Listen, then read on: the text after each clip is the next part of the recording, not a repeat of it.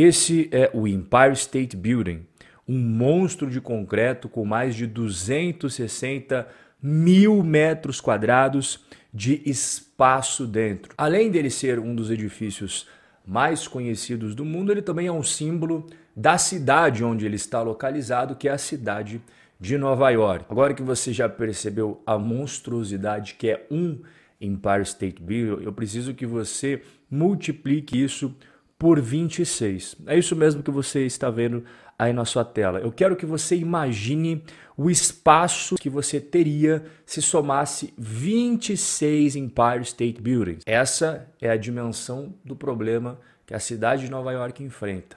26 Empire State Buildings poderiam caber no espaço dos escritórios vazios de Nova York. E como o próprio New York Times diz, isso é um sinal. Sinal de quê?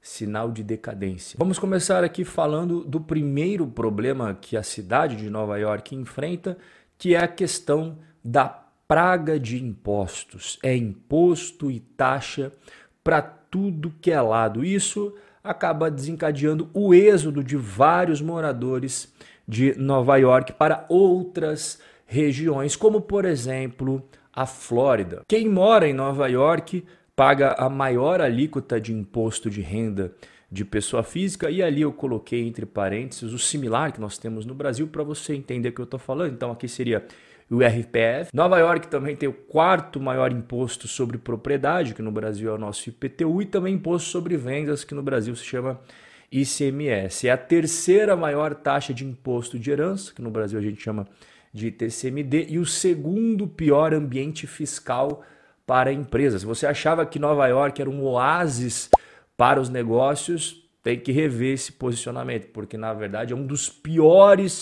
lugares dos Estados Unidos quando a questão é tributária. Eu vou trazer para você o um exemplo prático de quanto que o cara deixa para o governo quando ele mora na cidade de Nova York. Imagine uma pessoa que recebe 100 mil dólares por ano de salário e ela mora em Nova York. Ela deixaria para o município de Nova York 3.751 dólares de imposto de renda. Ela deixaria para o estado de Nova York 5.431 dólares, ou seja, combinando os dois, este cidadão teria pago 9.182 dólares. Óbvio, isso é maravilhoso. O cara ganhou 100 mil dólares e só vai pagar 9 mil de imposto de renda, porra, é menos que no Brasil. Seria bom se fosse só isso. Porque o que eu mostrei para você é apenas o que a cidade de Nova York e o estado de Nova York cobra de imposto de renda.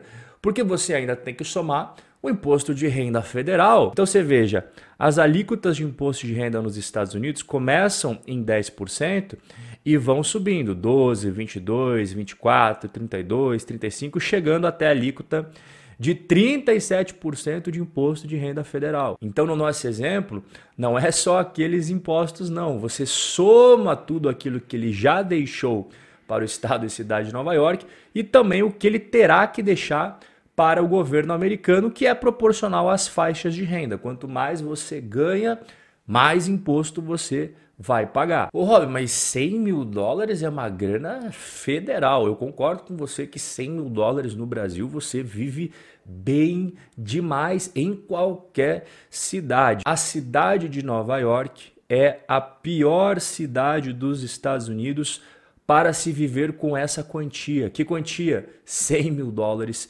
por ano. Os dados foram compilados pelo Smart Asset, que é um consultor de finanças pessoais que considerou os impostos locais, ou seja, da cidade de Nova York, os impostos estaduais do estado de Nova York, o custo de vida local, ou seja, o custo de vida para você viver na cidade de Nova York, e os efeitos da inflação recente. Inclusive, aqui eles colocaram as piores cidades dos Estados Unidos e aquelas onde a grana dura bem mais. Os piores lugares são em Nova York, na Califórnia. A Califórnia tem bastante lugar, inclusive, que não é nada barato. Beleza, então o cara que mora em Nova York paga bastante imposto, imposto para tudo que é lado, mas pelo menos ele tem uma qualidade de vida estilo Noruega, estilo Dinamarca, estilo Suécia, que são países que cobram bastante imposto, mas você vive bem pra caramba, porque existe retorno do governo quando você está pagando suas taxas, os seus impostos. É, não, não é exatamente isso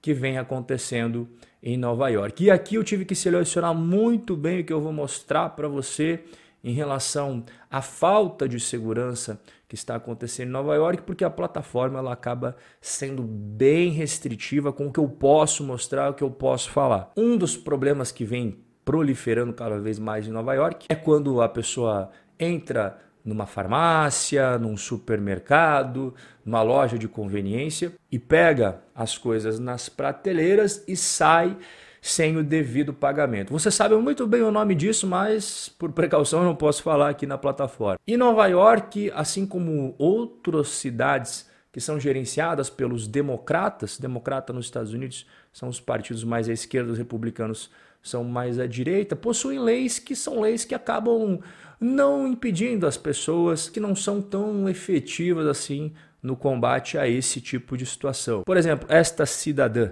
de 42 anos, ela já foi pega 100 vezes por exatamente isso que eu acabei de explicar para você e foi libertada novamente sem fiança. Ah, isso deve ser um caso fora da curva, Rob. Isso daí é, deve ser um negócio que não acontece, certo? Errado. Temos o caso deste outro cidadão de Nova York que foi pego pela vez número 129. E isso aconteceu semanas após a libertação dele devido à reforma da lei da fiança. E o que eu estou mostrando para você é o que eu posso mostrar. É a ponta do iceberg. Porque se você quiser depois dar uma procurada no Google em outras redes sociais, os vídeos da falta de segurança de Nova York, você vai ficar chocado. Porque isso aqui é apenas a pontinha. Tem coisas muito piores em relação à falta de segurança, mas que infelizmente se eu mostrar aqui eu tenho certeza absoluta seria derrubado. Então você paga muitos impostos, o retorno é questionável e junto com isso você tem a questão que é aquilo que eu trouxe no começo do nosso bate-papo. Lembra dos escritórios vazios? Isso é reflexo de tudo que eu falei até agora, somado com as mudanças que nós estamos observando no mundo pré-C19 e pós-C19. Cidade de Nova York está nova, novamente repleta de funcionários de escritórios às terças, quartas e quintas. É um clima bem diferente às segundas e sextas-feiras. As sextas-feiras no escritório estão completamente fora de cogitação, não existem mais. E segunda-feira é uma incógnita, pode ter ou pode não ter. Agora, voltar aos horários de trabalho pré-C19 parece uma causa perdida. Essa reportagem da Bloomberg, que foi super recente, começo de 2023, mostra que apenas na ilha de Manhattan, a cidade de Nova York não é apenas a ilha de Manhattan, a ilha de Manhattan é aquela ilha famosa, tal, que tem o pessoal do mercado financeiro, das seguradoras, escritórios de advocacia, agências de publicidade e propaganda, é a parte ali mais nobre. E apenas os trabalhadores de Manhattan estão gastando 12 bilhões de dólares a menos por conta desta nova forma de trabalhar. Segunda-feira você pode ir ou pode não ir, fica home office em casa, sexta-feira definitivamente home office e vai apenas na terça, na quarta e na quinta. Isso significa 4.661 dólares por trabalhador de Manhattan, que deixa de ser gasto em restaurante, em cafés, né, em refeições e alimentação ali de modo geral, em entretenimento, aquele happy hour, aquele barzinho. Isso tem um efeito bola de neve, porque se esses caras gastam menos, toda essa cadeia que eu acabei de falar para você acaba faturando menos. Você faturando menos, você também vai enfrentar os problemas econômicos. Vai ter que reduzir o espaço da sua loja, demitir alguns funcionários e, dependendo da queda do faturamento das vendas, até fechar as portas. E somado com essa mudança na forma de trabalhar, né, modelo híbrido, ou seja, tem a parte do home office, tem a parte do escritório, você não fica mais 100% no escritório, as empresas que estavam pegando cada vez mais espaço, que são as big techs, é a Amazon, é a Alphabet, que é a dona do Google e do YouTube, a Meta, que é a dona do Facebook, do WhatsApp, do Instagram, Twitter, enfim, as grandes companhias de tecnologia deixam rastro de escritórios vazios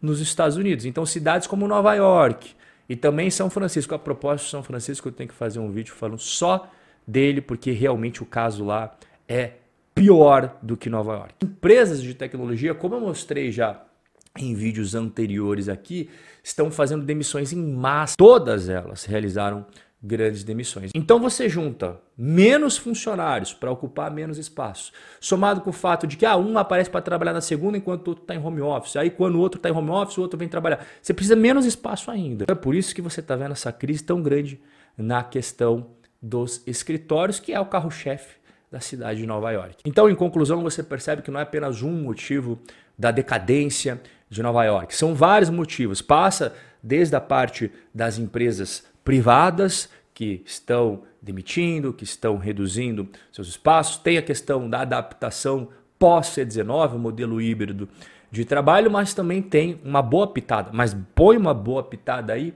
de ingerência política. Quem está comandando a cidade de Nova York, o próprio estado de Nova York, toma decisões em que os impostos vão lá para cima e acaba não tendo o retorno que o contribuinte espera. Pelo contrário, a falta de retorno é o que está fazendo muitas pessoas quererem se mudar para estados em que não existe, por exemplo, a cobrança de imposto de renda estadual e nem municipal, como o caso de Miami, na Flórida, inclusive, que é um dos principais destinos onde os nova-iorquinos estão se realocando. E a cerejinha do bolo é legislação que acaba não punindo aqueles que pisam fora da faixa da lei e ao mesmo tempo não ajudam o cidadão de bem, o cidadão trabalhador, o microempresário, o pequeno lojista que acaba pagando, além de todos os impostos, a conta da bandidagem. Nosso bate-papo de hoje vai ficando por aqui. Um forte abraço e a gente vai se ver no nosso próximo encontro.